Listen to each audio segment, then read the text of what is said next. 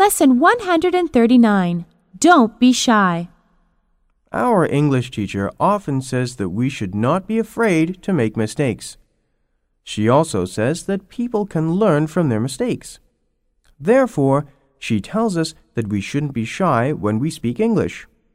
I believe what she says is right, but there is one thing that I don't understand. Every time we speak in class, she tells us to shut up.